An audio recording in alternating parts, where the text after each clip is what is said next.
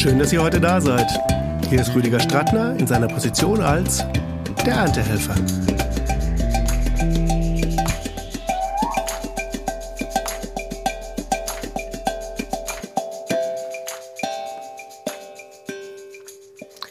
Heute darf ich die Geschichtenerfinderin Daniela Tepper hier begrüßen. Herzlich willkommen, liebe Daniela. Hallo lieber Rüdiger, vielen Dank, dass du mich eingeladen hast, mit dir eine Episode vom Erntehelfer Podcast aufzunehmen. Juhu. Ich bin totaler Freund von Zitaten für den Einstieg. Ich habe bei dir so viele gefunden. Ich musste mich da jetzt auf eins konzentrieren und äh, auch das lese ich jetzt nur mal zur Hälfte vor, aber ich fand es total grandios. 26 Buchstaben plus Umlaute und Sonderzeichen die Möglichkeiten, daraus Wörter zu bilden, sind unerschöpflich. Theoretisch gibt es allein 456.976 Varianten der Wortbildung mit vier Buchstaben. Ja. Das habe ich gefunden, das finde ich super, weil du, du gehst dann noch weiter und sagst ja, was kann man denn erst mit fünf, mit sechs, mit noch mehr Buchstaben machen? Liebe Geschichtenerfinderin, ich würde dir hier gerne den Platz geben, um einfach mal dich äh, von dir aus vorzustellen und einfach zu sagen, was ist diese Faszination für die Sprache? Beschreib uns das mal. Ja, also Sprache ist ja nun so unfassbar vielschichtig, dass man das fast kaum in Worte fassen kann, mhm. um direkt mal im Bild zu bleiben. ähm, ich habe selber sehr früh angefangen zu sprechen und meine Eltern erzählen noch heute immer wieder gerne, dass ich äh, mit dem Moment, wo ich irgendwie einigermaßen gerade ausreden konnte, auch kaum noch zu bremsen war. Mhm. Äh, das heißt, wir müssen, wir beide müssen jetzt gleich auch äh, auf die Zeit gucken, dass das hier nicht irgendwie den Rahmen sprengt. Mhm. Ähm, aber wie gesagt, also im Prinzip, seitdem ich ähm, sprechen gelernt habe, tue ich das sehr, sehr gerne. Ähm, ich versuche, mich immer mehr auch im Zuhören zu üben mhm. und nicht nur sozusagen zu senden, sondern auch äh, immer mehr zu empfangen. Und das ist äh, ein wunderbares Wechselspiel, ähm, was ich immer mehr äh, auch lerne. Ja, und ne, um direkt mal bei den, bei den Wörtern, bei den Worten zu bleiben. Mhm. Ähm, als ich dann auch angefangen habe, lesen und schreiben zu lernen, äh, tatsächlich war das, ja, ich kann mich gar nicht mehr dran erinnern, wie oder ob das mühsam für mich war. Das war irgendwie so ein ganz selbstverständlicher Vorgang, mhm. ähm, als ich damals äh, Ende der 70er Jahre lesen und schreiben gelernt habe. Ähm, da war einfach für mich das Tor aufgestoßen zur ganzen Welt, also zu ganzen mhm. Welten, äh, um mhm. es mal auch äh, über unsere Erde hinausgreifend zu formulieren. Und ich kann mich nicht erinnern, dass ich als Kind und dann später auch als Jugendliche ohne Buch irgendwo hingegangen, hingefahren mhm. wäre, weil das war für mich äh, Lebenselixier tatsächlich. Und ich merke selber, ähm, um mal einen kurzen Ausflug in die Jetztzeit zu machen, dass ähm, das Digitale mir das Lesen sehr erschwert. Also oh. ähm, äh, mich zu konzentrieren lange hm. Zeit auf ein dickes Buch fällt mir zunehmend schwer, weil wir halt so daran gewöhnt sind mittlerweile, ähm, viel Text in ganz kurzer Zeit aufzunehmen auf digitalem Weg und auf mhm. den unterschiedlichsten Plattformen und mit den unterschiedlichen Möglichkeiten, dass ich immer wieder eine Zeit brauche, um tatsächlich so ans analoge Lesen mm, zu kommen. Und wenn ich mhm. dann aber da drin bin, dann merke ich wieder, wie wertvoll das ist und mhm. was mir das alles von frühester Jugend auch mitgegeben hat. Mhm. Ja, und ähm, Geschichten erzählen liegt mir tatsächlich ähm, ja von von Kindesbeinen an im Blut. Ich habe immer sehr, sehr gerne mit Menschen kommuniziert in vielerlei Hinsicht und das eben nicht nur ähm, um Informationen auszutauschen, sondern auch eben um Fantastisches, sich über Fantastisches auszutauschen und in Fantastisches abzugleiten und Phanta Fantasie einfließen zu lassen in alles, was ich tue, sage, schreibe und womit ich auch arbeite. Mhm, mhm. Du hast auch einen wunderschönen Hörschnipsel auf deiner Seite, wo du dieses Bild bringst, dass du an eine Bushaltestelle kommst und da steht irgendwie in 19 Minuten kommt der Bus. Und ja. dass ja da die Möglichkeit bestünde zu sagen so, oh shit, 19 Minuten, ich muss jetzt hier 19 Minuten warten, aber bei dir löst das letzten Endes aus. Wie geil. Zum Glück, ich habe ja ein Buch dabei. Genau. Ich setze mich jetzt hier hin und ich darf diese Zeit nutzen. Und ich, das hat mich auch absolut berührt, weil ich mir gedacht habe, das ist so schön, weil es auch einfach zeigt, wie man Sachen in die richtige Richtung drehen kann ja, positiv denken. Ne? Mhm.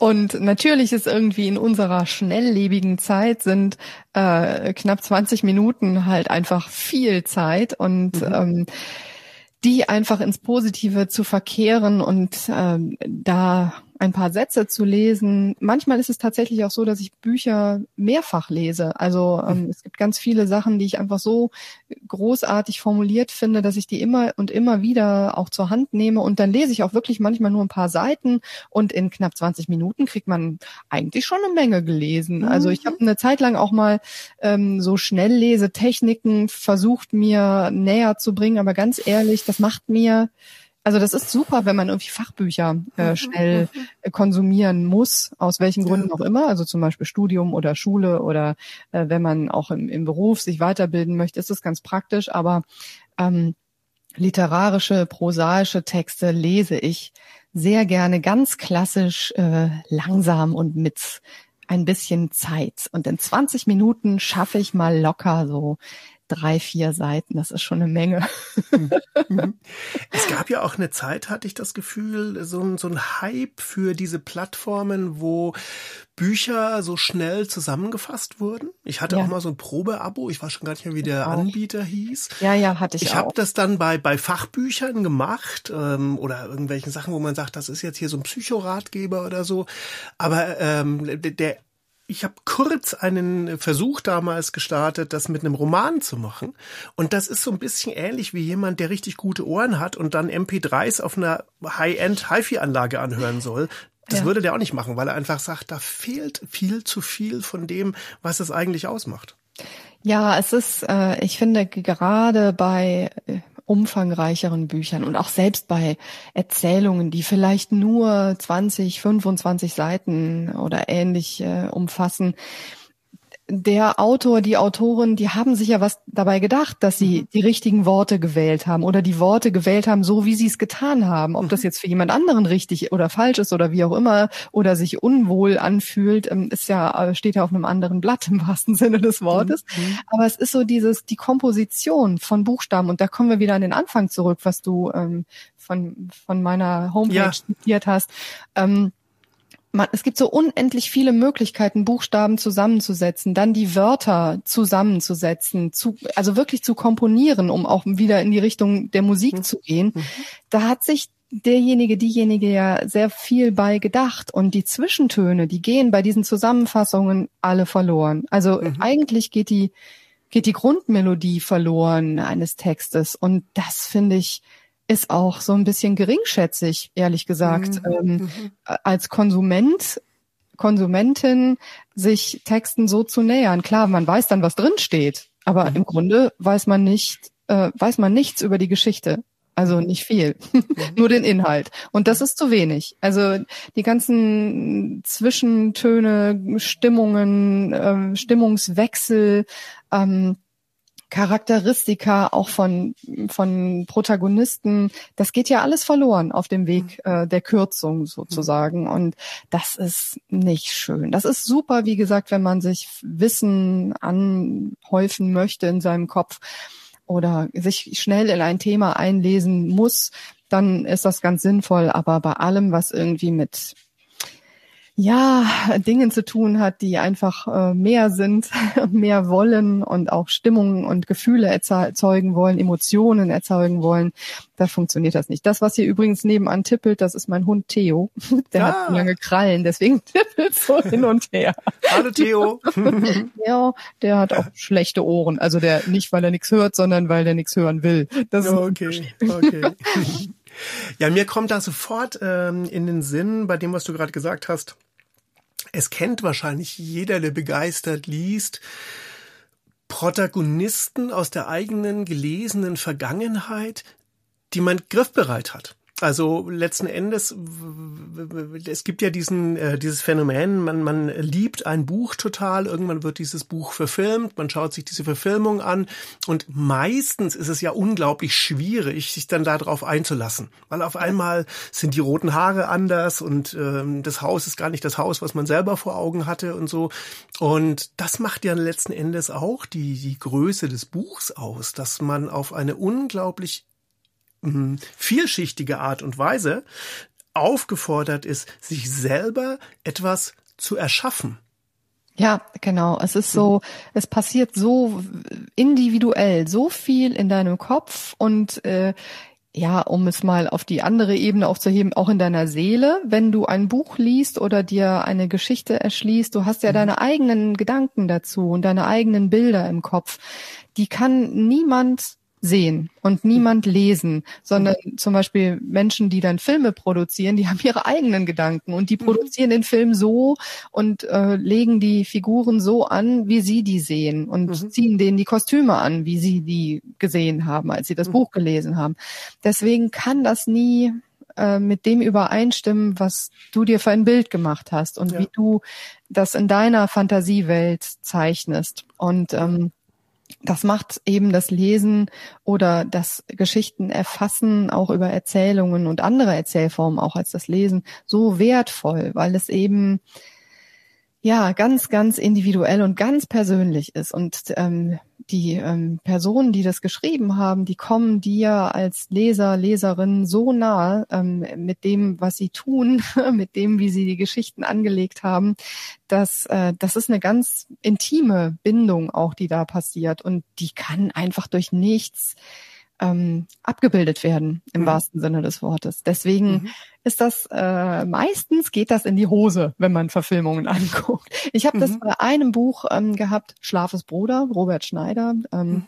Da habe ich gleichzeitig das Buch gelesen und während ich das Buch gelesen habe, kam der Film in die Kinos. Okay. Und dann habe ich den Film gesehen und deswegen hat sich bei mir im Kopf das so verbunden. Also das, das funktioniert für mich gut, sowohl die ah, Figuren in mhm. dem Film als auch im Buch. Da war das ähm, noch in der Entstehung gerade. Genau, so. genau, mhm. genau. Das, da, aber ansonsten war das bisher, wovon ich total enttäuscht war damals, war die unendliche Geschichte, weil oh, es war eins meiner Lieblingsbücher. Furchtbar. Ja, und dann habe ich den ja. Film gesehen und dachte ja. so, oh nee. Da habe ich auch ein persönliches, was ich da reinwerfen muss. Ich habe mir mhm. dann irgendwann mal, viele Jahre später, habe ich das Set in München mir auf der Bavaria mal angeschaut. Mhm. Also praktisch, ähm, die haben ja eine Dauerausstellung, wo dann zum Beispiel Fuchur auch steht. Ja. Und also es ist, ich denke, ich will jetzt nicht diese Leute irgendwie dissen. Ähm, die haben alle einen fantastischen Job gemacht, auch gerade zu der Zeit. Das war ja auch noch sehr, sehr früh ja. in der Entstehung von irgendwelchen Fantasieverfilmungen.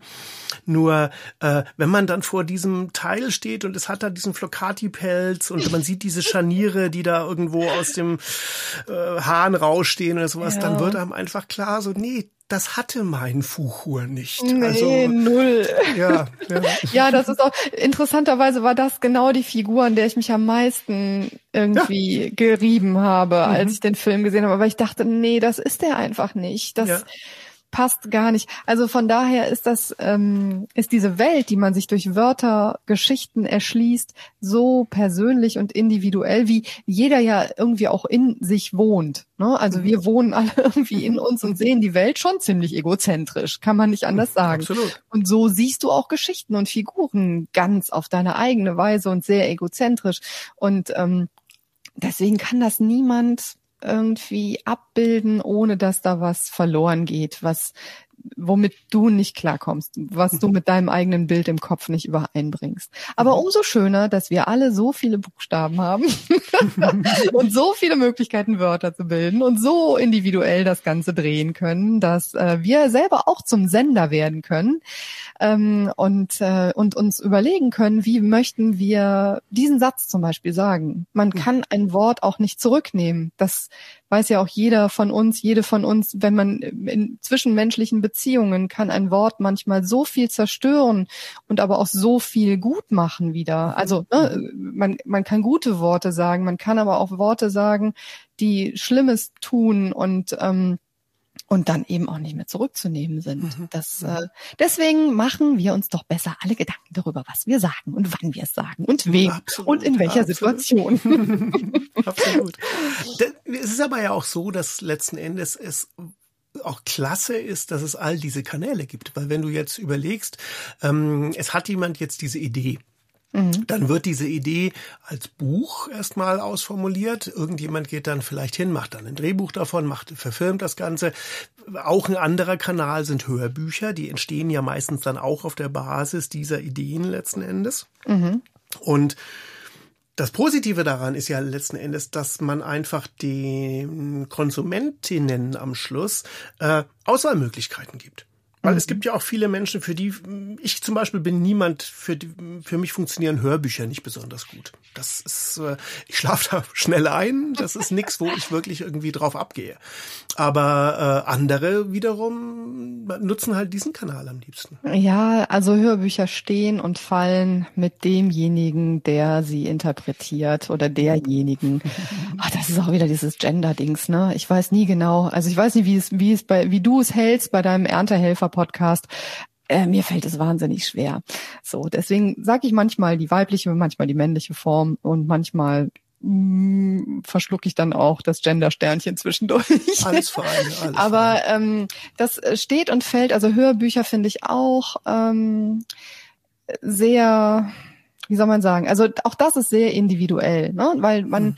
ähm, diejenige, derjenige, der es spricht, ähm, hat ja auch äh, seine eigene Art der Interpretation der Geschichte mhm. im Kopf. Mhm. Und ähm, das muss irgendwie so ein, zumindest ansatzweise mit dem übereinstimmen, wie ich es gerne also wie ich das sehe, wie ich das äh, empfinde. Mhm. Und man kann jedes Buch verhunzen mit äh, einer falschen Besetzung am Mikrofon, ehrlich mhm. gesagt. Mhm. Ähm, andererseits äh, kann man auch ganz viel, also man kann schlechte Texte auch toll interpretieren und das Letzte rausholen aus so einem Buch. Das geht ah, auch. Ne? Ja, ja, ja, ja. Also von daher ist das, bin ich da so ein bisschen hin und her gerissen. Ich bin ganz riesengroßer Fan von Christian Brückner. Mhm. Ähm, dass äh, der ist, ist ja der Synchronsprecher von Robert De Niro und mhm. äh, der hat, den habe ich einmal erlebt live auf der Bühne. Da hat der American Psycho von Brad Easton Ellis, das stand immer mal wieder auf dem Index und mal wieder nicht. Ne, mhm. äh, hat er äh, beim WDR im Funkhaus ähm, komplett gelesen. Oh. Äh, stundenlang. Also Ach. ich weiß gar nicht, wie lange das gedauert hat. Dieser Mann, da, das ist ein absolutes Faszinosum für mich bis mhm. heute. Der hat sich nicht einmal versprochen. Der hatte nur eine kleine Leselampe da vorne an seinem Pult, hatte dieses Buch und hat das gelesen. Und wer es ähm, kennt, ähm, weiß, dass also American Psycho ist echt äh, ist echt harte Kost, kann man nicht mhm. anders sagen, schwere mhm. Kost. Ähm, da geht es halt um einen äh, wirklich psycho so, psychotischen Massenmörder, der äh, also es ist so ein Psychogramm von einem mhm. echt kranken Typen. Mhm.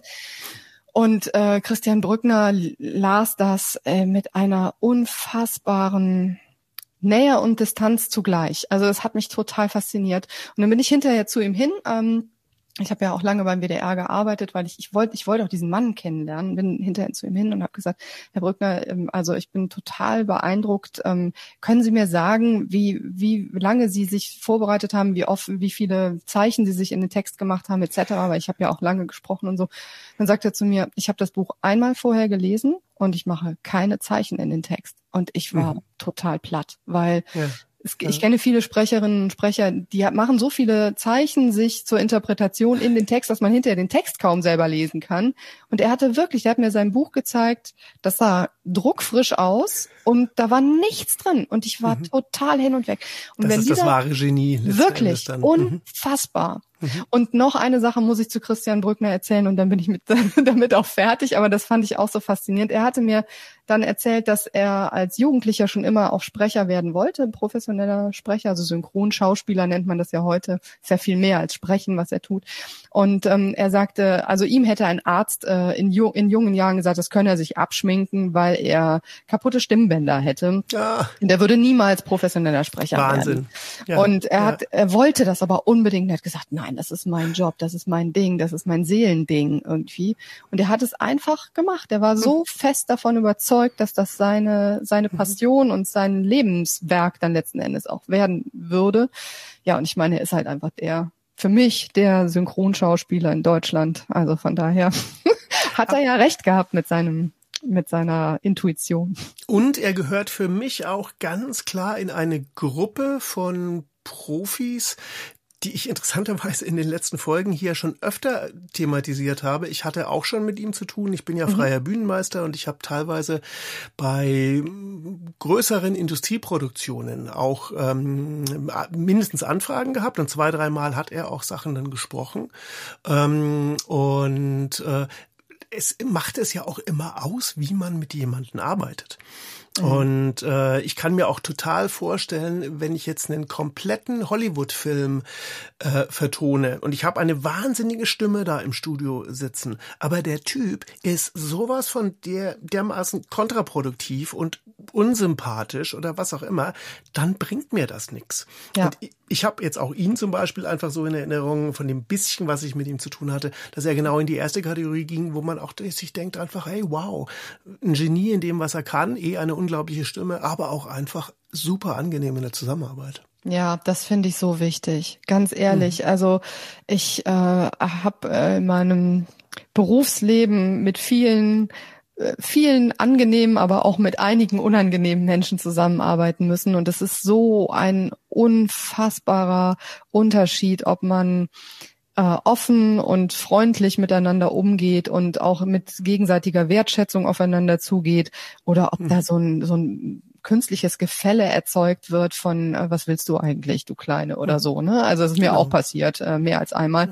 Und das ist so unangenehm und macht die Arbeit so viel schwerer. Und das, wenn man ein gutes Team hat, ähm, wo alle irgendwie an einem Strang ziehen und tatsächlich, wo es um das Produkt geht und darum, dass man eine gute Sache auf die Beine stellen will, dann arbeitet es sich viel, viel leichter, viel angenehmer und ähm, ja, viel effektiver auch letzten Endes. Und hinterher sind alle viel zufriedener mit dem Ergebnis, als wenn man da so, so eine profilneurotische Diva drunter hat. Also die braucht ja nun niemand.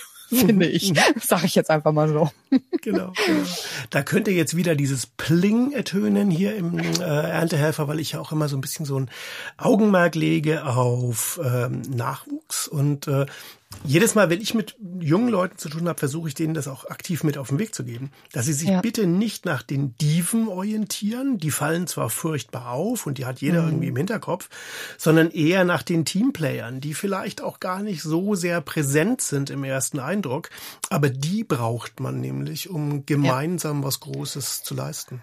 Ganz genau. Und äh, wenn ich dann wieder so an das eine oder andere Funkhaus denke, in dem ich schon äh, dann auch teilweise längerfristig gearbeitet habe, wir brauchen nicht eine ganze Horde von Häuptlingen, sondern wir brauchen auch diejenigen, die den Job machen und die den mhm. gerne machen und die ihn gut machen. Mhm. mhm. Und ähm, das äh, merke ich immer wieder, dass äh, das manchmal ein bisschen anstrengend wird. Daniela Funkhäuser, Funkhäuser. Ich habe hier so als nächsten Programm Programmpunkt stehen Radio. Radio und Funkhäuser könnte man doch irgendwie zusammenbringen. Ähm, ja. Du hast Stimmt. eine veritable Radiohistorie. Ja. Ja. ich glaube, da könnten wir jetzt eine komplett separate äh, Folge ja. draus machen. Das wollen wir gar nicht, aber ich lass dir mal völlig freie Hand. Gib uns mal einen Überblick, vielleicht auch gerne so aus der Perspektive, wie kommt man denn dann eigentlich hinter so ein Mikrofon? Ja. Ähm, was dir da so, wie das sich so für dich alles zugetragen hat. Ja, also Radio, das äh, ist tatsächlich, ich habe letztens mit äh, Erschrecken festgestellt, dass ich jetzt seit 27 Jahren dieses wunderbare Medium schon ähm, ja beruflich bediene auf die eine oder andere Weise. Also ich bin äh, zum Radio gekommen tatsächlich so ein bisschen wie die Jungfrau zum Kinde, wie man das so schön sagt, denn ich wollte ursprünglich Toningenieurin werden mhm. und äh, das war äh, ganz lange mein mein Berufswunsch und ähm, dann hat mir irgendwann in der neunten Klasse war das damals, glaube ich, ein Berufsberater gesagt, ja, wenn du das machen möchtest, dann musst du Mathe und Physik im äh, Abitur nehmen mhm. und Musik und äh, ich habe ja auch gerne irgendwie äh, Klavier gespielt und jetzt auch nicht so wahnsinnig schlecht. Und dann äh, wollte, war mein Ziel halt in Düsseldorf da irgendwie ähm, Toningenieurwesen zu studieren. Das ist ja so ein Kombi-Studium da an einem Robert Schumann Institut und ich glaube die Technische Hochschule, da ist das, wie auch immer. Mhm. Ähm, dann war da die Aufnahmeprüfung. Das war ich kurz vorm Abitur. Und ähm, ich habe nicht viel geübt. Für mein Klaviervorspiel, weil mir das irgendwie meistens einigermaßen zugeflogen war. Und äh, ich habe immer gedacht, naja gut, also ich hatte meine Stücke, die konnte ich auch einigermaßen, aber dann stand ich da mit ganz vielen Mitbewerberinnen und Mitbewerbern und bin mit Pauken und Trompeten durchgefallen, hm. weil äh, 40 Plätze und ich glaube an die 800 Bewerber, da äh, war dann eben auch, die wurde die Luft dünn. Und dann stand ich da und hatte keine Ahnung, was ich machen wollte. Also mein Ziel war eigentlich immer, ich wollte an einem Mischpult sitzen und Musik mischen, so. Mhm. Und ähm, und dann war also Plan A platt. und dann dachte ich, okay, was kann ich denn noch gut? Ah, ja, ich kann ja irgendwie ganz gut gerade ausreden und ich kann irgendwie auch einigermaßen gerade ausschreiben. Also versuch's da mal mit Journalismus. Dafür war mein Abitur aber leider zu schlecht, um in Dortmund Journalismus zu studieren, weil ich hatte ja mhm. Mathe und Physik im Leistungskurs genommen und damit habe ich mir meinen Abischnitt ein bisschen versemmelt. Ähm, ja, und dann dachte ich, gut, dann studierst du halt irgendwie so eine Geisteswissenschaft. Äh, mhm. Politik, so Soziologie, Philosophie ist es dann letzten Endes geworden und habe ich gedacht, dann kann ich nebenher irgendwie ja ein bisschen mal schon Richtung Journalismus arbeiten. Mhm. Und dann, ich hatte aber nie was vorher gemacht. Ich habe keine Schülerzeitung gemacht, nix, weil sowas gab es bei uns an der Schule nicht. Ja, und dann äh, habe ich mich einfach quer durch äh, Nordrhein-Westfalen bei Lokalstationen beworben, weil ich unbedingt zum Radio wollte. Wenn schon Journalismus, dann auch bitte mit Quatschen. Und äh, bin letzten Endes beim damals kleinsten Radiosender in Nordrhein-Westfalen gelandet, bei Radio Leverkusen. Die wollten mich als Praktikantin auch ohne Vorerfahrung. Mhm. Und äh, die haben damals drei eigene Sendestunden gehabt. Ich weiß gar nicht, wie es heute ist. Ähm, aber das war halt, also in den drei Stunden haben die eigenes Programm gemacht und halt äh, einmal stündlich zu den Hauptradio-Hörzeiten, nämlich morgens und am späten Nachmittag auch eigene Radionachrichten. Ja, und da habe ich angefangen 1994 und habe dann ein Praktikum gemacht, war grauenvoll schlecht am Mikrofon, weil ich so nervös war. Äh, das war vollkommen egal, ob es live war oder aufgezeichnet. Ich habe einen Herzinfarkt bekommen, sobald die rote Lampe anging und da war nichts mehr zu machen. Und dann habe ich viel Geld und Zeit und Nerven in die Hand genommen und habe äh, mich ausbilden lassen am Mikrofon bei verschiedenen Sprecherzieherinnen. Es waren tatsächlich nur Frauen. Hm und ähm, bin dann letzten Endes bei einer ganz wahnsinnig tollen Sprecherzieherin gelandet, bei Heidi Spohr. Die hat ähm, auch im Grunde das ganze WDR-Sprecherensemble jahrzehntelang, kann man sagen, äh, auf Spur gebracht, in mhm. Anführungszeichen. Das ist eine ganz fantastische Frau, die ist mittlerweile, geht sie auf Ende 80 zu, arbeitet eigentlich nicht mehr wirklich, äh, sondern nur noch irgendwie mit ihren Lieblingsschülerinnen und Lieblingsschülern. Ab und zu bin ich auch noch mal da. Und ähm, ja, habe da einfach äh, von Grund auf gelernt, meine Nervosität in den Griff zu bekommen und einfach Freude daran zu entwickeln, die Wörter äh, auch so in den Mund zu nehmen, dass sie so ankommen, wie ich das möchte. Und habe gelernt, das ist wunderbar übrigens, dass man damit auch Menschen nochmal ganz anders erreichen kann, mit dem gesprochenen Wort, mhm. ähm, als wenn man es nur in Anführungszeichen schreibt, weil mhm.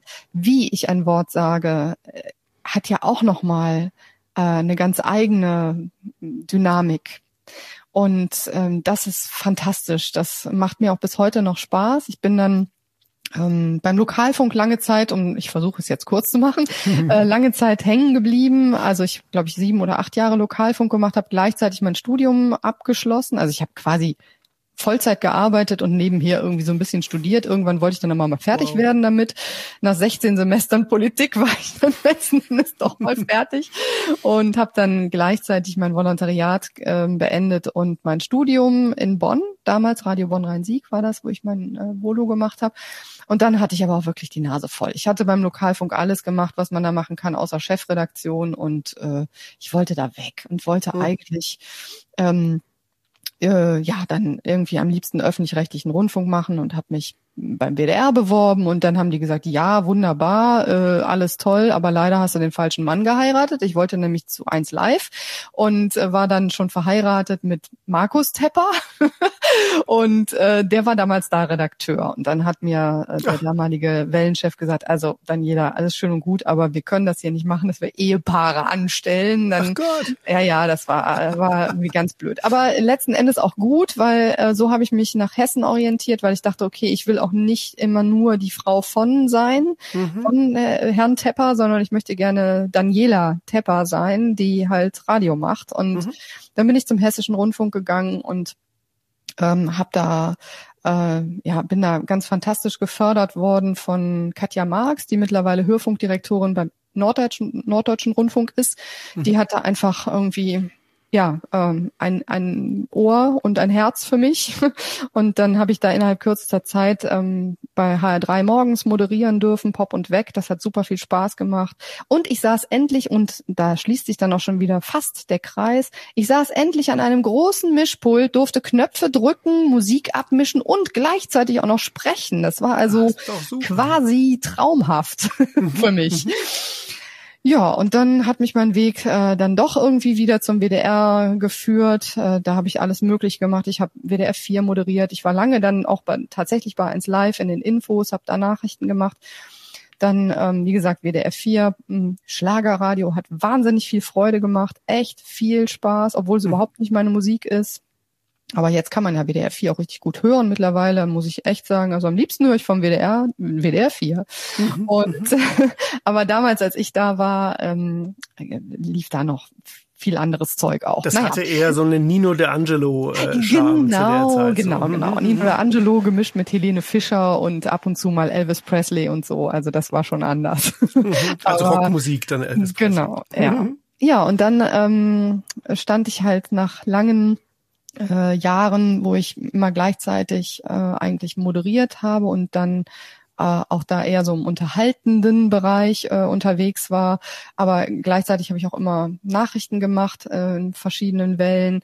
Stand ich vor der Wahl, okay, worauf konzentriere ich mich jetzt? Irgendwie das eine oder das andere, weil ich war zwischenzeitlich für vier oder manchmal auch sogar fünf Redaktionen tätig das war einfach zu viel. Ich war so hin und her gerissen, habe nur noch gearbeitet. Meine mhm. Kinder, die dann zwischenzeitlich auch auf die Welt gekommen sind, äh, die haben nicht viel von mir gehabt in der Zeit, muss man wirklich äh, sagen. Das war, ich war schon viel auch in diversen Funkhäusern unterwegs.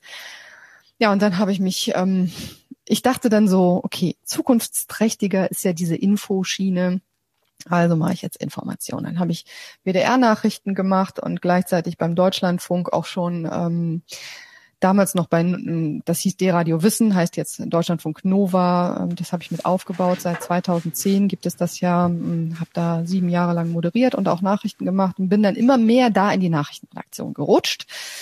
Und dann irgendwann bot man mir dort eine Festanstellung an. Also das darf man natürlich nicht, sondern dann kam irgendwie jemand um die Ecke und hat gesagt, hör mal, ähm, wir schreiben hier eine Stelle aus, bewirb dich doch mal. So mhm. funktioniert das. Mhm. Und dann habe ich gesagt, ähm, okay, das bedeutet leider, in den meisten Fällen ist das immer noch so, Redaktion, Moderation äh, ist getrennt voneinander. Ne? Mhm. Und ähm, was mache ich jetzt? Sicherheit gegen Freiheit. Und dann dachte ich, okay, ist vielleicht ein guter Zeitpunkt, um mal auf ein sichereres Pferd zu setzen und habe dann mich auf diese Festanstellung beworben und bin jetzt seit 2017 festangestellte Redakteurin beim Deutschlandfunk in der Nachrichtenredaktion. Bin quasi, um mal wieder auf die unendliche Geschichte zurückzukommen, äh, im Elfenbeinturm gelandet. Mhm. mhm. Aber die Aussicht von da oben ist ganz schön. Also muss man schon sagen, das ist ein tolles Team. Ich habe einen super tollen Chef. Ähm, wir sind einfach, das ist eine kleine, so ein bisschen eine Oase in dieser öffentlich-rechtlichen Rundfunklandschaft. Es ist natürlich auch sehr back to basics, ne? Also wer, um mal wieder dann auch auf das Wort zurückzukommen, da ist das Wort sehr puristisch und sehr genau gewählt. Also unsere Wortwahl wird schon sehr stark überdacht, weil ich meine, klar, wir ähm, wir haben da Nachrichten, die wir formulieren, die sind kurz. Also eine mhm. durchschnittliche Nachricht hat zwischen 10 und 15 Zeilen Länge. Das ist nicht viel. Mhm. In mhm. der äh, Kürze muss alles gesagt sein und faktisch richtig. Mhm. Das ist quasi eine, wirklich eine Konzentration von Geschichten durch ein Brennglas. Und das darf natürlich auch nicht gefärbt sein. Ne? Also mhm. es ist schon äh, die hohe Kunst des Neutralseins dürfens. Mhm, mh. Wer ja. nicht regelmäßig Deutschlandfunk konsumiert, ähm, ich kann es nur absolut empfehlen, es mal auszuprobieren. Also das ist hm, einer meiner Hauptnachrichtenkanäle. Also ich, ich mag es einfach total gern, eben weil halt viele Sachen sehr auf den Punkt sind aber auch, ich weiß gar nicht, wie, wie der Sender das macht. Ich habe immer ein bisschen den Eindruck, da ist auch so ein gewisser Think Positive Ansatz mit drinnen. Also es ist nicht, dass nur wie bei vielen anderen Online-Medien ähm, so Clickbait-mäßig das rausgehauen wird, wo man davon ausgeht, das äh, ist jetzt gerade irgendwie hier so total en vogue, sondern es kommen auch einfach regelmäßig ständig einfach Sachen, die man woanders nicht mitkriegt. Und das ja. mag ich sehr gern daran. Also da, ja. da ist immer so ein, so ein gewisser Überraschungsfaktor. Es hat eine, eine ähm, es hat ich sag mal, wenn man jetzt einen Fluss sehen würde, sind da so Nebenarme, die auch sehr interessant sind. Ja, es ist halt dieser Blick über den Tellerrand. Ähm, das ist ähm, uns auch und auch meinem Chef sehr wichtig, dass wir halt auch in Corona-Zeiten, da ist es allerdings äh, sehr schwer gefallen, muss man sagen. Also wir haben jede Sendung gefeiert, wo wir mal keine Corona-Meldung drin hatten ja. äh, in den letzten quasi anderthalb Jahren. Mhm. Und ähm, und das ist tatsächlich da ein bisschen schwer gefallen, weil auch wir haben natürlich begrenzte Sendezeit, ne? Mhm. aber äh, da auch den Rest der Welt nicht so ganz aus den Augen zu verlieren. Ähm, und mh, mm, ja, das kommt aber jetzt, merke ich doch sehr wieder, dass wir auch wieder mehr Raum haben für äh, für Themen, die äh, einfach mindestens genauso wichtig sind, äh, auch wenn sie vielleicht nicht in jeder Nachrichtensendung, ähm, auch gerade in den kommerzielleren Nachrichtensendungen vorkommen, dass wir denen Raum geben und äh, uns damit auch näher befassen. Da muss ich auch wirklich sagen, das schätze ich total. Ähm, und es vergeht kein Tag, an dem ich arbeite und nach Hause gehe und nicht irgendwas Neues dazugelernt habe. Mhm. Das ist echt ähm, sehr bereichernd für mich ja, ja. ja. Ich habe da eine ganz große Bitte, eine ganz große persönliche Bitte. Ähm, versucht einfach weiter dazu beizutragen, dass diese ganzen Grabenkämpfe nicht noch schlimmer werden, weil das ist einfach mein Gesamteindruck in den letzten Jahren, dass dieses ganze Teile und Herrsche alles dominiert. Also Hauptsache, die Leute verstehen sich nicht mehr. Hauptsache, die Leute reden am Schluss dann nicht mehr miteinander. Man entfreundet sich auf Social Media. Man hört dann nur noch den Leuten zu, die das Gleiche sagen, was man selber sagt. Und das ist im Endeffekt unglaublich gefährlich. Und deswegen ist es so schön und wichtig, einfach äh, das gesamte Spektrum aufrechtzuerhalten. Ja, das glaube ich auch. Also äh, tatsächlich Social Media, wir, also unsere Online-Aktivitäten sind ja auch in den letzten Jahren extrem äh, nach oben gegangen, logischerweise. Also wenn wir online nicht stattfinden und in Social Media, dann sind wir nicht mehr relevant irgendwann, mhm. um ähm, mit dem Motto vom Deutschlandfunk alles von Relevanz mhm. auch ein bisschen operieren zu dürfen. Ähm, aber man muss schon sagen, da den richtigen Ton zu treffen, also man kann es eh nie allen recht machen. Das mhm. äh, habe ich äh, teilweise auch schmerzhaft äh, spüren müssen in den letzten Jahren. Äh, es mhm. gibt nettere und weniger nettere Social-Media-Plattformen, äh, ähm, wo die Menschen einfach unterschiedlich miteinander umgehen. Mhm. Ähm, und ich persönlich muss sagen, also wir, wir sind bei Twitter sehr aktiv das ist echt ein schwieriges Medium für mich, mhm. weil ich bin ungern unfreundlich. Also ich, ich mag das überhaupt nicht. Und ich mag es nicht, wenn sich Menschen gegenseitig beharken oder gleich äh, irgendwie was Böses unterstellen. Und das passiert da leider sehr häufig. Mhm. Und äh, dagegen, also da freundlich und bestimmt gegenzuhalten in der Moderation zum Beispiel von Twitter-Kommentaren, mhm. das fällt mir äh, sehr schwer, muss ich ja, sagen. Also, das ist schon, und da, da passiert es mir manchmal auch, also wenn es ein blöder Tag war, dass ich mit schlechter Laune nach Hause gehe und da habe ich überhaupt keine Lust zu. Mhm. Also das ist so, das brauche ich nicht, das ist doof. Mhm. Aber das, damit muss man sich ja auseinandersetzen. Und wenn, wenn äh, man sozusagen auch so ein Medium nur noch den, ja, schwierigen, schwierigeren Usern überlässt, dann wird es ganz fies, dann wird es ein ganz blödes Haifischbecken. Ich finde, da mhm. müssen auch noch so ein paar aufrechte Personen äh, weiter oder oder auch Institutionen äh, agieren, äh, einfach um da so ein bisschen regulativ auch regulativ im besten Sinne einzugreifen mhm. und einfach mhm. mal die Dinge gerade zu rücken, vielleicht die da so ins in die in Schieflage geraten. Von daher weiß ich genau, was du meinst und das nehme ich sehr gerne mit. Ich habe immer so ein Bild vor Augen, das hat mir meine damalige Fahrlehrerin mit auf den Weg gegeben. Das ist jetzt schon zwei, drei Jahre her, als ich meinen Autoführerschein gemacht habe. Oh. Sie sagte damals, ähm, du darfst nie vergessen, die Leute haben alle so das Gefühl, dadurch, dass sie diese Karre um sich rum haben und so gut wie gar nicht zu sehen sind, können sie tun und lassen, was sie wollen. Ja, genau. Und das ist ja auch so dieses klassische, die, die wenigsten Menschen, die dich äh, auf dem Parkplatz vom Supermarkt anhupen, wie verrückt, weil irgendwie was ihnen nicht passt, würden das vis-à-vis -vis im Supermarkt dir ins Gesicht sagen. Und ja. ähm, das ist so ein Bild, was ich, was mich seit all den Jahren einfach begleitet und das ist für mich omnipräsent in Social Media, weil ich mir immer denke, ja klar, wenn ich jetzt hier vor meiner Tastatur sitze und in meiner Blase drin bin irgendwie und mir einfach denke, haha, ich bin Rächer 1743 und ich kann jetzt nochmal auf der Tepper rumhauen, weil irgendwie die liegt eher am Boden und zuckt nicht mehr, dann ähm, mache ich das halt auch. Und das ist ja, leider ein Teil der Entwicklung. Ja, also ich finde ganz ehrlich, ähm, ich habe ja auch noch angefangen beim Radio, da gab es dieses Internet jedenfalls nicht äh, so für den normalen Gebrauch. Ne? Ja. Ähm, ich weiß gar nicht mehr ehrlich gesagt, wie wir damals recherchiert haben. Ich glaube, wir haben irgendwie Faxe bekommen oder so von irgendwelchen Pressestellen und haben daraus unsere Lokalnachrichten formuliert. So ja. war das damals. Wir haben auch noch, ich habe auch noch mit Schreibmaschine angefangen zu arbeiten. Ja, so, aber ähm, es ist ja heute gar nicht mehr wegzudenken. Ich finde, das hat ganz viel Gutes gebracht. Also es hat wahnsinnig viele Möglichkeiten eröffnet. Ähm, es hat aber, es birgt so unfassbar viele Gefahren und deswegen finde ich, also ich sehe es jetzt an meinen eigenen Kindern auch, also wir haben ja so eine Patchwork-Familie, hier leben äh, ein fast 19-Jähriger und zwei 15-Jährige mit ihren jeweiligen Eltern. Mhm. Und ähm, ich empfinde das als großen Fehler, dass es an den Schulen an den meisten Schulen, an fast allen Schulen keine regelmäßige Medienerziehung gibt.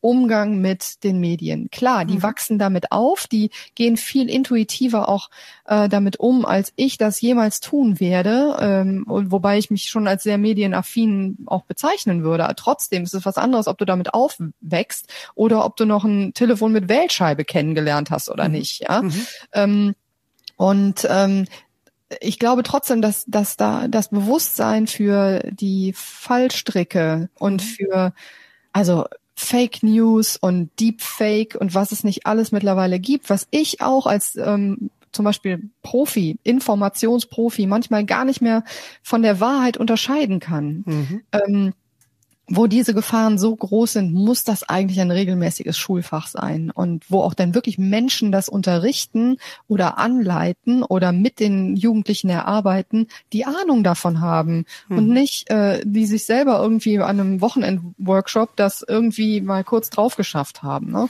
Hm. Also das finde ich ist, äh, ist eine ganz große Aufgabe auch der nächsten Jahre. Und auch wenn man über Digitalisierung spricht, muss man dringend auch über so etwas sprechen. Ja, aber ähm, wie hat, wie hat unser Bildungssystem die letzten Jahrzehnte funktioniert? Es gibt eine Handvoll Lehrbuchverlage, ja. die mit den äh, Landeskultusministern irgendwelche Pakete vereinbart haben, die dann ausgeliefert wurden und die sind dann von irgendwelchen Hausmeistern ausgepackt worden, dann sind sie verteilt worden anhand von einer Strichliste. Du hast jetzt hier deine sieben Bücher und ähm, dazu hatten die Lehrer dann teilweise ja für viele Jahre, Jahr für Jahr das Gleiche, was sie da irgendwie durchkauen konnten auf Basis dieser Dinge. Und das war ja eigentlich, um, um, jetzt bewusst gehässig gesagt, äh, das, das Schulsystem.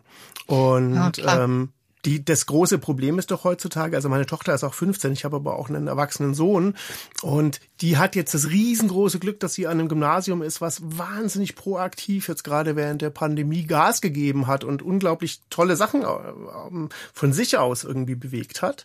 Mhm. Ähm, aber es ist ja in der Generation derer, die das beibringen sollen, kaum jemand, der was beibringen kann. Und es gibt einfach auch aufbereitet diese Inhalte gar nicht. Ja, das stimmt. Es gibt sie gar nicht. Und es gibt ja, schau dir die Kultusministerkonferenz an, die haben sich jetzt ja auch nicht mit Ruhm bekleckert in den letzten äh, Monaten. Ähm, die sind auch wahnsinnig damit beschäftigt, sich selber zu verwalten und zu gucken, so, hm, ja, hm, wie weit bewegen wir uns jetzt? Aber ähm, dass da mal einer vorprischt und einfach sagt, ja, das wäre schon toll, wenn jetzt die nächste Generation mal weiß, wie wir das machen, wie man vernünftig mit E-Mails kommuniziert und wie man so eine Cloud nutzt und was auch immer.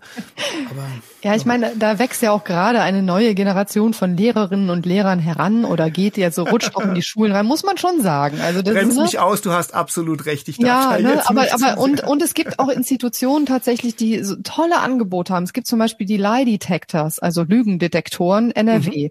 Das ist, ähm, die arbeiten ehrenamtlich ähm, und gehen an Schulen und das sind Profis. Ne? Zum mhm. Beispiel eine Kollegin von mir vom Deutschlandfunk, die ist da ehrenamtlich engagiert. Die mhm. geht an Schulen, macht Workshops mit mit den Jugendlichen. Wie erkenne wow. ich eine Lüge im Netz? Mhm. Also ich habe selber bei ihr eine Schulung mitgemacht, um zu kapieren, wie überhaupt die, die Dinge da reinrutschen und wie das auch lanciert wird von der einen oder anderen Stelle. Ähm, natürlich ist es interessengelenkt, ja. Alles ist interessengelenkt, was wir tun. Aber es gibt eben ähm, gute Interessen und es gibt weniger gute mhm. Interessen. Mhm. Und äh, das Netz ist gepflastert mit äh, interessengelenkten schlechten Dingen. Mhm. Und äh, mhm. das herauszufiltern, was ist eine glaubwürdige Information und was ist nicht glaubwürdig, wovon soll man sich bitte fernhalten, das ist total wichtig. Und da finde ich, es gibt genügend Angebote, es wird halt nur nicht also es wird viel zu wenig angenommen. Klar, jetzt in der Pandemie war es auch problematisch, Workshops durchzuführen, aber auch die bieten natürlich digitale äh, Workshops an. Andererseits mhm. äh, haben jetzt, glaube ich, auch alle genug von ständig am Rechner sitzen. das kommt ja auch noch dazu. Mhm. Aber die Zeiten kommen ja wieder. Und ja. da finde ich es echt wichtig, dass ähm, dass man da äh, vielleicht auch das eine oder andere Angebot dann eben auch lauter macht und äh, dann vielleicht auch von der einen oder anderen Stelle gehört wird. Mhm. Ähm, da bin ich dann auch schon bei meiner Verlagsarbeit, wenn ich kurz den Schlenker machen darf. Ich, ich warte auf eine kurze Atempause, um genau den hier endlich mit großem Paukenwirbel. Okay, das darfst du. Okay, auf, äh, das, das hast du schon toll gemacht. Nein, weil ich äh, bitte, wir müssen. Übrigens, ich habe hier die ganze Zeit einen äh, einen Begriff stehen und der heißt charmante Hartnäckigkeit. Oh ja. Den hast du mir mal in einem Vorgespräch mit auf den Weg gegeben gegeben. Und äh, das ist jetzt genau der, der Übergang, äh, ist jetzt so. Äh, ich bitte dich von Herzen. Du hast nämlich ein, ähm, ein Herzensprojekt mit dem Himmelbau Verlag, der ja interessanterweise genau. anscheinend durch einen Schreibfehler entstanden ist. Ja, genau. Und äh, äh. los geht's. Ab los rein geht's, ins genau. Verlagsbusiness, bitte. Also der Himmelbau Verlag ist ähm, mein äh, jüngstes ähm, Herzensprojekt, äh, das ich im Jahr 2020 pünktlich zum ersten Corona-Lockdown mhm. ähm, dann tatsächlich ins Leben gerufen habe, also offiziell gegründet habe. Natürlich äh, habe ich da vorher äh, sehr viel Gehirnschmalz rein investiert und mich auch kundig gemacht, wie gründet man einen Verlag und äh, habe mich selbstverständlich auch 500 Mal gefragt, warum will ich das unbedingt tun, ähm, bevor ich es dann tatsächlich getan habe. Und ähm, äh, Übrigens auch, um nochmal kurz auf die Lie Detectors zurückzukommen, ähm, ich habe ein Leseförderprojekt ähm, anzetteln wollen, größerer Art in Köln. Also ein Festival, das war die Literaturo, das musste dann mehrfach verschoben werden wegen Corona. In dem Zusammenhang hatte ich die Lie Detectors auch im Boot, weil die hm. dann auch da einen Workshop geben sollten. Und über dieses Leseförderprojekt ähm, habe ich ganz viele tolle Leute kennengelernt, die ähm, im literarischen Bereich unterwegs sind oder eben Geschichtenerzähler sind, um mhm. auch mal wieder den, den, ähm, ja, die Kurve zum Anfang zu machen. Und unter anderem habe ich Annika Demmer kennengelernt. Annika Demmer ist Lichtkünstlerin, Projektionskünstlerin, Illustratorin und ähm, ja, sie ist jetzt meine Illustratorin sozusagen, mhm, mhm, weil wir haben uns halt über die Literatur kennengelernt, da über äh, zwei Ecken, zwei Bekannte wiederum und es war äh, tatsächlich, ähm, was das angeht, Liebe auf den ersten Blick. Ich wollte ein Kinderbuch schreiben, sie wollte ein Kinderbuch zeichnen, dann haben wir gesagt, dann lass uns doch zusammentun Ach, und schön. als ähm, Autoren und Illustratoren Paar sozusagen einen Verlag zu finden, das ist ein Ding der Unmöglichkeit. Mhm. Ja, und da kam dann eben wieder diese Verlagsidee, spülte so an die Oberfläche, ähm, die halt auch immer mal wieder so gebrodelt hat. Ich, hab, äh, ich hatte vorher schon mal ein Kinderbuch ähm, veröffentlicht in einem anderen Verlag und ähm, habe da quasi ganz viel selbst gemacht. Ich, ähm, das war also auch zum Beispiel Layout und Satz habe ich selber gemacht und das hat mich Jahre meines Lebens gekostet. Und da habe ich gesagt, boah, das mache ich so nie wieder. Ich brauche Profis. Ich brauche Profis, die das für mich machen. Und, Sehr gute ähm, Entscheidung. Möchte mich gerne auf die auf die Geschichte, also auf das Geschichtenerzählen konzentrieren und ja, Anni und ich äh, haben uns da quasi bei ähm, unserem ersten Buchprojekt wirklich blind verstanden. Also sie hat genau die Figuren, die Protagonisten so gezeichnet, wie ich die gesehen habe innerlich. Also wo wir auch wieder am Anfang sind. Da hatten ne? wir es vorhin drüber. Fantastisch. Ja, und ja. das ist so, dass, dass, dass sowas so passt, ist so selten, glaube mhm. ich. Ähm, dass ich gesagt habe, komm, wir machen das Ding jetzt hier irgendwie zusammen. Ja, und dann haben wir ähm, den Himmelbau Verlag gegründet. Mhm. Ähm, der heißt deswegen so, weil der ähm, Spezialist, der Mensch, mit dem ich mich beraten habe, das ist ein, ein alter Verlagshase, der hat mehrere Jahrzehnte in großen Verlagen auch gearbeitet, im Management, hat sich dann selbstständig gemacht als Unternehmensberater in der Branche und führt jetzt Menschen zusammen, die entweder Verlage aufkaufen wollen oder übernehmen wollen oder gründen wollen, wie auch immer. Mhm. Bei dem war ich, habe mich beraten lassen und dann hat er gesagt, naja, also ich wollte eigentlich den Verlag Himmelblau nennen und dann sagt er, ja, für einen Kinderbuchverlag ganz hübsch, aber rockt jetzt nicht so super doll, schreibt aber mal so als Arbeitstitel an die Flipchart, packt die Flipchart aus und schreibt Himmelbau Verlag dran. Ja. Und wir gucken da drauf und dann sage ich, äh, Herr Durchtewald, Sie haben äh, das zweite L vergessen, da steht Himmelbau. Wir gucken uns an und das hat einfach Zoom gemacht sozusagen. Und es war so klar, dass Ach, das schön. der Name ist, denn jeder von ja. uns baut ja. sich seinen eigenen Himmel mit allem, was er tut. Ja und sagt und konsumiert und wo er hingeht, mit wem er sich umgibt, mit welchen Zusammenhängen er lebt, äh, in welchen Zusammenhängen. Und ähm, ich finde, man kann Kindern nicht früh genug gute Bausteine mit auf den Weg geben. Und ähm, das ist so so ein bisschen Anis und mein Ziel auch, möglichst früh äh, die Kinder mit guten, gut erzählten, liebevoll gemachten Geschichten zu begeistern. Und zwar mit Geschichten für Kinder, die aber auch die Eltern nicht langweilig finden, weil ich mhm. äh, auch meinen Kindern wahnsinnig viel und super gerne vorgelesen. Ähm, und ich fand es immer furchtbar, wenn das ein Buch war oder eine Geschichte, die ich selber nach dem zweiten, dritten, vierten Mal lesen total ätzend fand oder mhm. vielleicht sogar schon beim ersten Mal. Und mhm. ähm, andererseits gibt es auch so viele tolle Geschichten, die ich gerne auch 200 Mal lese und wo ich auch beim 200. Mal Freude dran habe. Und das ist so mein hehres, hohes Ziel, Bücher zu machen und Geschichten in die Welt zu setzen, die wirklich allen Generationen Spaß machen. Wir haben jetzt zum Beispiel, also jetzt gerade das Buch Nummer drei erschienen, die Kindergärtner. Das ist ein echtes Generationenprojekt. Ähm, da haben nämlich vier Generationen der Familie Dämmer dran mitgewirkt. Die beiden kleinen Jungs, Felix und Mattes, sind die Kindergärtner, vier und sechs Jahre alt. Mhm. Die Mama Anni hat gezeichnet, die Mutter Lisa hat lektoriert und mit mir zusammen, also die, die Oma Lisa hat mit mir zusammen lektoriert äh, und, und auch geschrieben an den Geschichten. Und die Uroma, das ist die zauberhafte Uroma, die mit den Kindergärtnerjungs in den Garten geht und dann mhm. da wirklich äh, tolle ähm, Erlebnisse hat, weil die kann ja halt zaubern. Ne? Die zaubert die dann zum Beispiel ganz winzig klein und dann gehen die unter die Erde in die mhm. Regenwurmgänge und ähm, ja, lernen dann ganz nebenbei eine ganze Menge darüber, was Regenwürmer eigentlich alles so Gutes tun.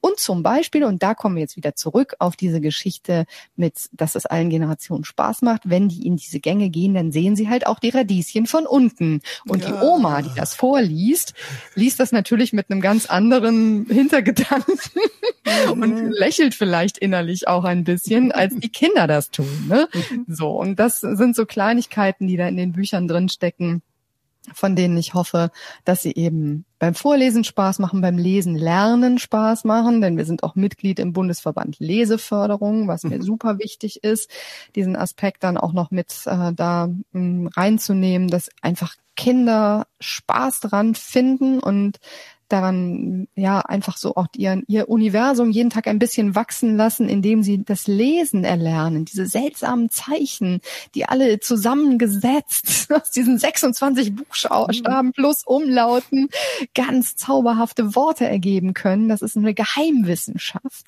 die mhm. man lernen darf und äh, dann eben auch den Spaß daran behalten im, im späteren Leben und immer mal wieder zu einem Buch greifen und das Buch aufschlagen und sich freuen ähm, über kunstvoll gestaltete Sätze oder vielleicht mhm. auch über ganz einfache Sätze, die aber trotzdem was mit einem machen. Mhm. Schön. Meine Güte, jetzt habe ich gerade, jetzt habe ich mich außer Puste geredet hier irgendwie. Du hast ein, du hast ein unglaubliches Feuerwerk abgeliefert und äh, das, äh, das hat hier wirklich äh, Farben erzeugt ähm, im, in all dem, was man sich da jetzt rein vorstellen will und kann. Das ist ja auch für jeden ein eigener Bereich, äh, mit dem man das ausfüllen kann. Wunderschön, Daniela, klasse. Dankeschön. Eine Sache möchte ich gerne am Schluss noch äh, erwähnen, wenn ich das darf, weil das rundet das Geschichtenerzählen so schön mhm. ab.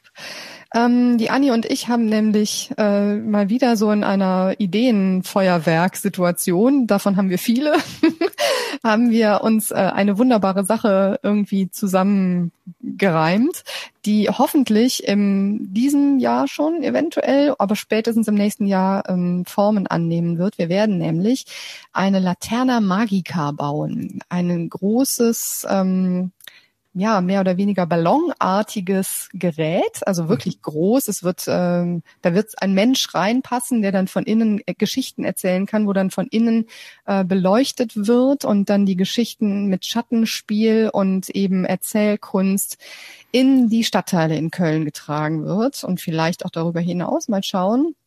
Wir äh, machen gerade die ersten Entwürfe dazu und das wird ein Projekt sein in Zusammenarbeit mit den Kunstkönnern. Das ist ein gemeinnütziger Verein aus Köln, ähm, der hat sich auch die Förderung von Kunst und Kultur gerade im Kinder- und Jugendbereich auf die Fahne geschrieben hat und Talente fördern möchte. Und mein Traum ist es ehrlich gesagt, dass Kinder da selber zu den Erzählenden werden. Mhm. Und ähm, selber auch lesen, entweder vorlesen oder selber erzählen und dass die Geschichten dadurch nochmal ganz anders lebendig und für die Kinder, die zuschauen, auch nochmal anders, ähm, ja, äh, ja, einfach brillanter, wie, ich weiß nicht, wie, also dass sie einfach mehr glänzen. Mhm. Ich glaube, wenn Kinder Kindern Geschichten erzählen, dann hat das nochmal eine ganz andere Dimension, als wenn wir Erwachsenen mit Profilneurose mhm.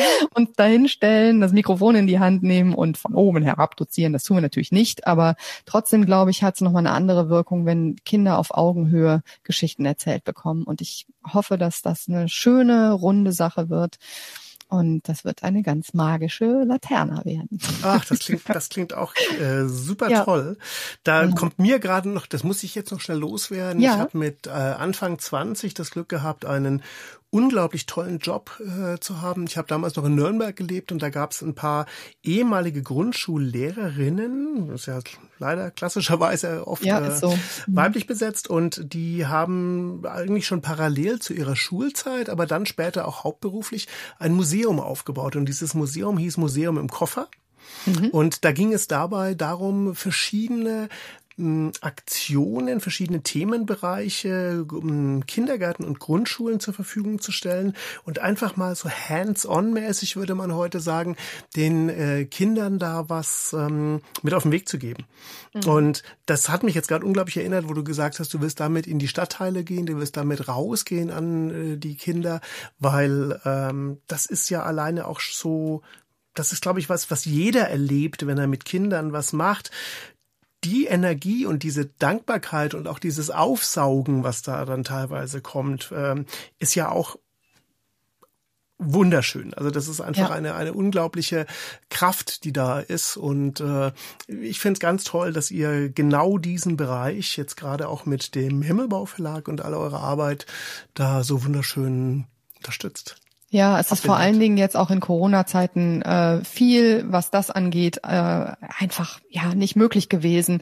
Mhm. Und wir sind äh, ganz heiß darauf, endlich wieder auch mit Kindern in Kontakt treten zu können, äh, mhm. weil das äh, im Austausch, im direkten Austausch noch viel mehr mit den Kindern macht und auch viel mehr Wirkung, Langzeitwirkung, nachhaltige Wirkung auch hat. Mhm. Ähm, mhm. Da legen wir bei uns im Himmelbau ja auch großen Wert auf den Nachhaltigkeitsaspekt, dass wir da einfach und Nachhaltigkeit hat eben mehr zu tun als nur in Anführungszeichen mit Umweltschutz, sondern es geht einfach um nachhaltige Langzeitwirkung, ähm, die sich eben über vielleicht Jahre, wenn wir Glück haben, Jahrzehnte mit trägt, die Kinder und Jugendlichen mittragen durch ihr Leben. Das wäre so mein Wunsch. Und ich hoffe, dass das funktioniert. Wunderschön. Ähm, Daniela, zu Beginn unserer unseres Gesprächs war ich ähm, mehr aufgeregt als bei anderen Gesprächen. Du hast es vorhin gesagt, im Sinne von, du hast ja dann da mal während deiner professionellen Laufbahn äh, Hilfe geholt, weil ja. ich mir einfach gedacht habe, ich glaube, ich hatte noch keinen Gast hier, der so knietief Profi ist in dem. Ach je. Und äh, ich, ich finde es total toll. Und ich habe einen allerletzten Punkt äh, letztlich hier noch stehen und da möchte ich dir gerne auch noch Raum für geben. Du bist ja auch selber im Podcast-Bereich unterwegs, oder? Ja, Jawohl.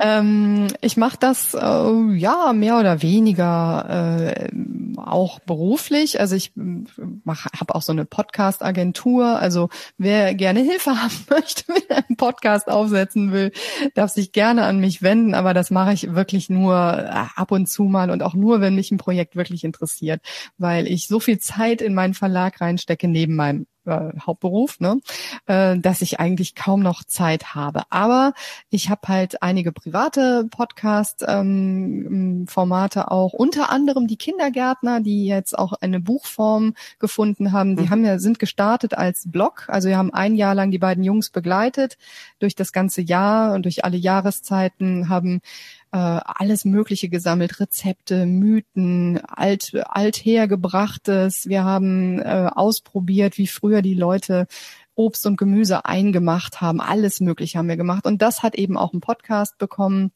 ähm, dieses Projekt. Das heißt, die Kindergärtner findet man überall, wo man Podcast hören kann. Und das sind eigentlich auch so kleine Hörspiele, wo die Kinder ganz viel zu Wort kommen und ganz viel selber erzählen. Und äh, das ist mir auch ganz wichtig, auch mit allem, was ich mit dem Himmelbau mache, auch wenn wir da Hörspiele produzieren, dass die Kinder das selber sprechen und äh, auch zum Beispiel die Geschichten selber einsprechen. Es macht einfach einen wahnsinnigen Spaß, äh, die Spielfreude der Kinder auch an der Stelle aufzunehmen und die sind einfach so unfassbar stolz, wenn die sich mhm. dann hören können und ja. in einem Podcast hören können oder auf einer CD gebrannt äh, da ihr Hörspiel in die Hand gedrückt bekommen. Da sind die super happy. Mhm. genau. Da kriege ich jetzt das allerletzte Zitat noch unter, was ich hier stehen habe. Es gibt nichts, was man nicht sagen kann. Man muss nur die richtigen Worte finden.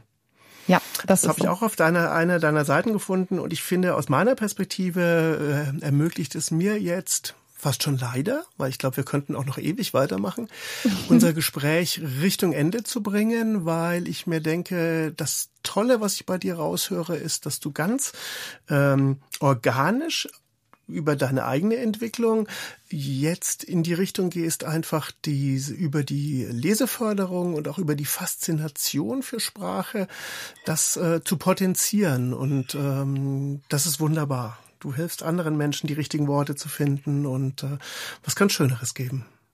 Vielen Dank. Daniela, herzlichen Freude. Dank. Ja, ich danke dir, lieber Rüdiger. Es hat echt super viel Spaß gemacht. Dankeschön. Klasse. Lieben Gruß und bis bald. Tschüss. Ja, bis bald.